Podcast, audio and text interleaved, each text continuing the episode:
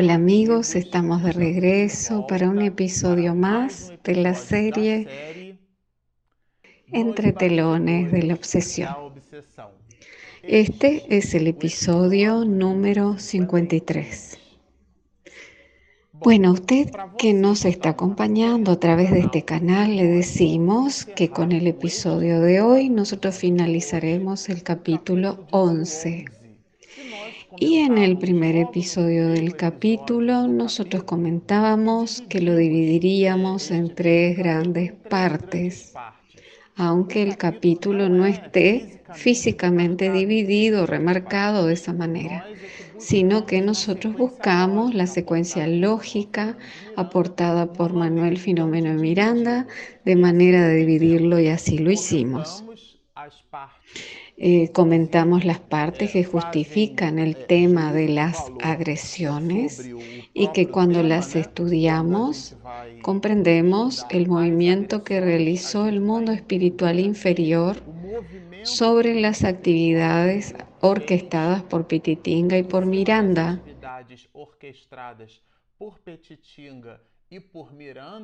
Lo que conlleva al título dado el capítulo de las agresiones. Pero en este episodio, en donde finaliza el capítulo 11, nosotros lo reservamos para comentar sobre ese espíritu amigo, sobre ese ser humano magnífico que en realidad dejó un legado para el movimiento espírita nacional sobre todo en lo que se refiere al movimiento espírita en Bahía y de Bahía. Bahía tiene entonces sus nacientes a través de las actividades construidas y propagadas por José Pititinga. Y Miranda realiza un tipo de observación del comportamiento augusto y seguro, así como espiritualmente robusto de Pititinga. Eh, cuando nos detuvimos en esta parte, nosotros retiramos algunos apuntes de José Pititinga que entendemos que son importantes introducirlos para el estudio de esta última parte de este episodio. José Pititingas en realidad es un seudónimo adoptado por él mismo. Su nombre de nacimiento o de bautismo es José Florentino de Sena. Él sustituye el Florentino de Sena y más tarde se registra como Pititinga y era un seudónimo que en realidad eh, sería un seudónimo antes de registrarlo civilmente y era el nombre que él adoptaba cuando escribía artículos para revistas y periódicos, eh, que ya hablaremos nosotros sobre eso. Él usaba ese nombre José Pititinga. Él nació en Salvador en el año 1866 y hasta entonces, José Florentino de Sena venía de una familia sin recursos financieros y de una familia muy simple. Y por tal motivo, él abandona los estudios para trabajar y dar sustento a su familia. Y desde una tierna edad, él escribe y es tal así que existen registros de que Pititinga, como por ejemplo la obra Arpegios Vespertinos, que era una obra escrita por él mismo. Si ustedes buscan en Wikipedia, ustedes percibirán que además de haber sido un gran espíritu y un gran espírita, él está registrado como periodista y poeta, porque en realidad él se movilizó como tal y escribió muchos libros, eh, entre ellos eh, Madres Selvas y Tonadillas.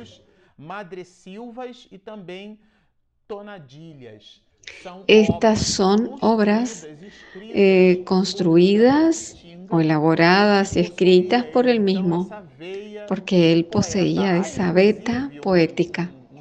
Existía un médico en aquel entonces que le, y político que le hizo elogios eh, que más o menos dicen así.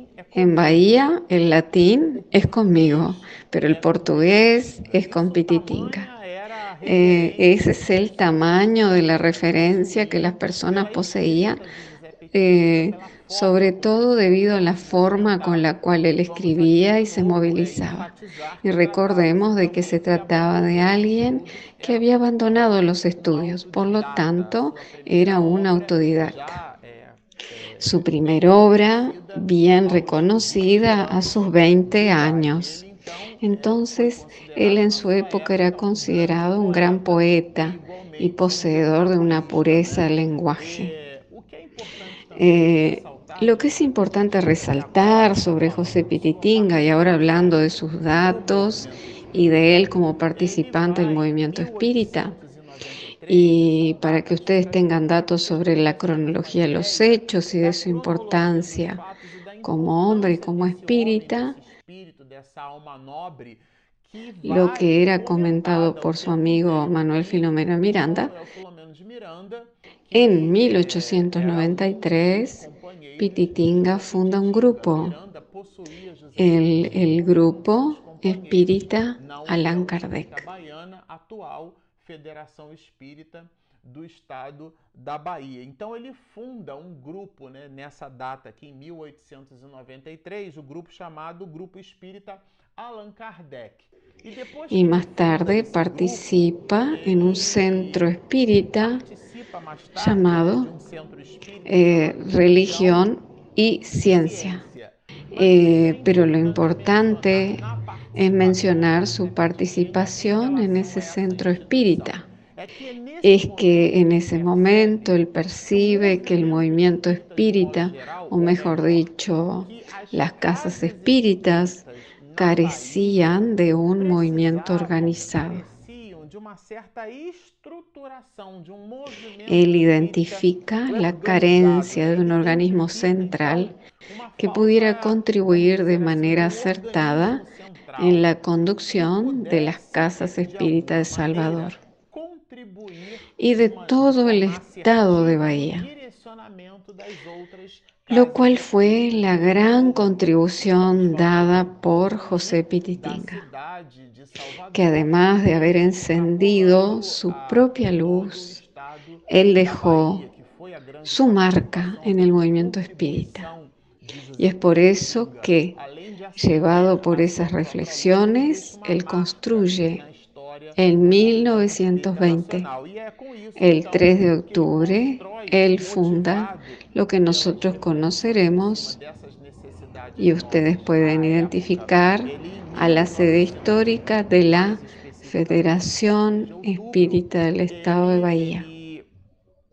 Si usted visita la ciudad de Salvador y eh, puede visitarla a esa sede histórica.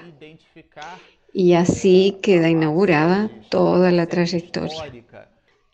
Eh, observen ustedes que se trata de un espíritu de gran quilate, un hombre que poseía. Lo digo así por causa del personaje, como decía este Pablo de Tarso, el hombre muere pero permanece el espíritu. Entonces, José Pititinga era esa noble alma grande que se engrandeció a sí mismo. Nosotros observamos en el centenario de la Federación Espírita del Estado de Bahía, a través de la psicofonía segura de nuestro querido Divaldo Pereira Franco, tratándose de un espíritu de mucho arrojo, muy comprometido, quien era considerado en su época como un eximio orador, que además de ello dejaba trazos de su propia humildad por donde pasaba. Además de su elocuencia verbal, a través de su verbo asertivo muy recto, José Pititinga es comentado por algunas personas que realizaron su biografía como alguien que poseía una gran humildad. Esa era una de sus características. Y Miranda Hará hincapié en hablar sobre José Pititinga al final de este capítulo 11 y nosotros hicimos este periplo introductorio para que podamos contextualizarnos en relación a este gran hombre. Bueno, nos anota así Manuel Filomeno de Miranda y si ustedes lo recuerdan, él, José Pititinga y el propio Miranda estaban asistiendo a la familia Suárez, atendiendo a un pedido de la señora Rosa, porque el señor Mateo en una situación de juego, él discute con su compañero y éste intenta asesinarlo, lo apuñala y es conducido a una cirugía urgente. Y doña Rosa se siente muy afligida. Y en ese momento ella se acuerda del amigo José Pititinga. Y este se acuerda de su amigo Manuel Filomeno Miranda. Entonces se trata de una relación encadenada. Dios sirve a las criaturas a través de las propias criaturas. Y dentro de ese movimiento, Miranda y Pititinga buscan darle asistencia a la familia y le encuentran a Mariana en una situación de gran debilidad, eh, postrada, y esta en realidad eh, se trataba de un hecho medio, medianímico y obsesivo, y el espíritu comenta sobre sus reveses y sobre los cuidados que deberían tomar Pititinga y Miranda.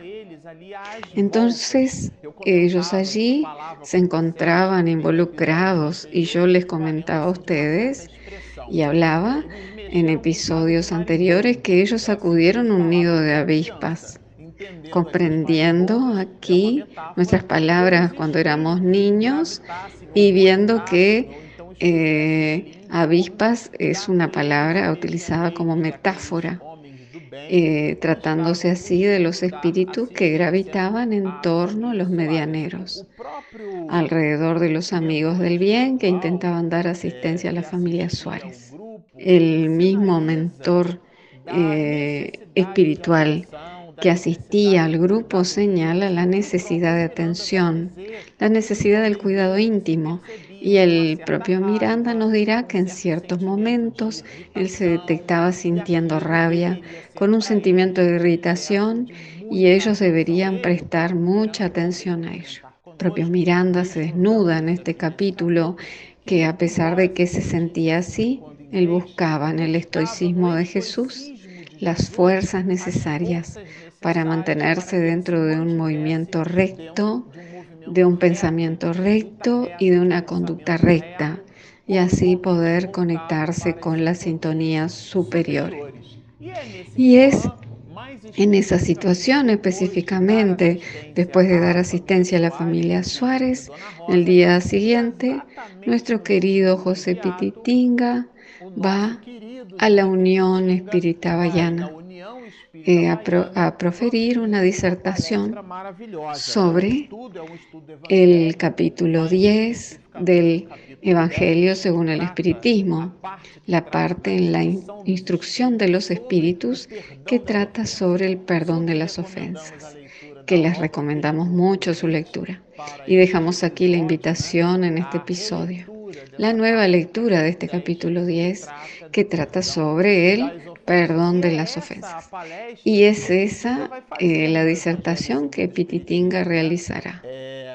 Y en ese momento en donde él se encuentra en la tribuna en pie y que, y que todos estaban con los ojos llenos de lágrimas dentro del ambiente de la Unión Espírita Bayana, y en ese ambiente que estaba cercado de bendiciones, cercado de luces y de nobles vibraciones, eh, sin embargo, entra un compañero que era conocido por todos, pero que estaba visiblemente trastornado y él interrumpe la charla y se coloca en una posición y dice esto. Hipócrita, ¿quién eres tú para predicar, imperfecto como eres? ¿Cómo te atreves a hablar de la verdad y enseñar la pureza, poseyendo un enorme caudal de desequilibrio íntimo que ocultas a aquellos que te escuchan? Dime. Es una especie de afronta, ¿no es cierto? Y aquí, señores, este libro es muy especial. Y lo dijimos en los episodios anteriores, que es bueno recordarlo. Este libro trata sobre la historia de Miranda, narrando su historia de vida. O sea que esto sucedió mientras Manuel Filomeno Miranda estaba presente y sobre lo que le ocurrió a José Pititinga. Eh, la obra y toda la producción literaria, por ejemplo, de André Luis, son narraciones muy vivas de él, pero ellas suceden desde o a partir del mundo espiritual.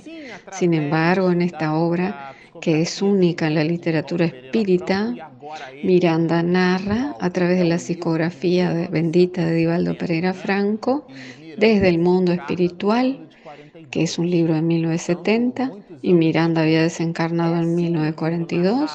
Por lo tanto, eh, muchos años después, este libro es narrado desde el mundo espiritual, pero él va narrando los acontecimientos que le sucedieron a él en su última existencia. Por lo tanto, él vivió aquella situación y nos la comenta que quedaron todos cohibidos, sorprendidos. Un cierto silencio sepulcral reinó en el ambiente, contrastando bastante con aquella vibración armónica y con aquel espejo maravilloso de vibraciones benditas que se oponían con aquel suceso. Pero Miranda prosigue con sus observaciones y nos dice así, tienes razón, y yo lo reconozco, dice Petitinga.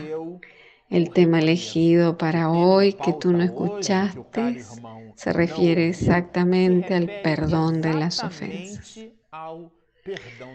Entonces él busca contextualizarlo, ubicarlo.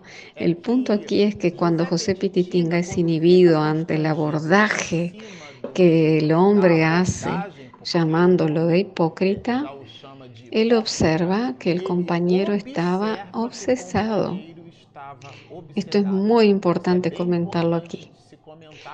Él se da cuenta de que a pesar de que se trataba de alguien conocido, no era la persona la que estaba hablando, sino que era alguien que hablaba a través de la boca de aquella persona. Y siendo sorprendido, él se enseñorea de la situación y dialoga con el compañero diciendo que él tiene la razón.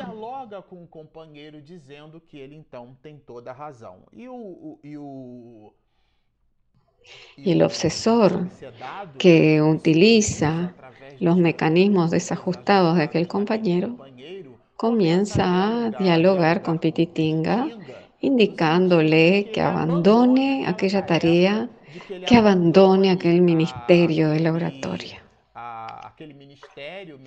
Es curioso porque ayer en nuestra reunión mediúnica nosotros estábamos leyendo un mensaje de Hilario Silva y el comentario de nuestro grupo mediúnico giraba alrededor de estos asuntos, de cuando nosotros nos sentimos pequeños ante una determinada actividad. Entonces, es importante de que tengamos una, un conocimiento sobre nuestras limitaciones, pero es igualmente imperioso que poseamos el otro lado de la moneda por analogía. O sea, el conocimiento de nuestras capacidades de realización, de nuestras posibilidades. Y es dentro de esa línea de razonamiento que Pititinga dialogará con el compañero, a tal punto de que él busca desnudarse ante las personas.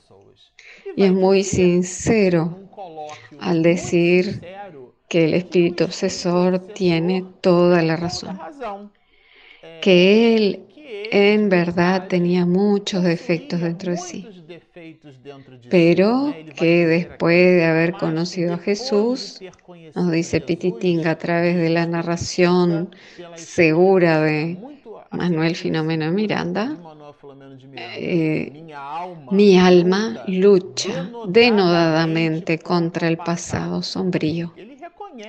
Él reconoce que tenía muchas dificultades y al mismo tiempo reconoce que después de haber conocido a Jesús, él ya no podía permanecer en una actitud de estancamiento.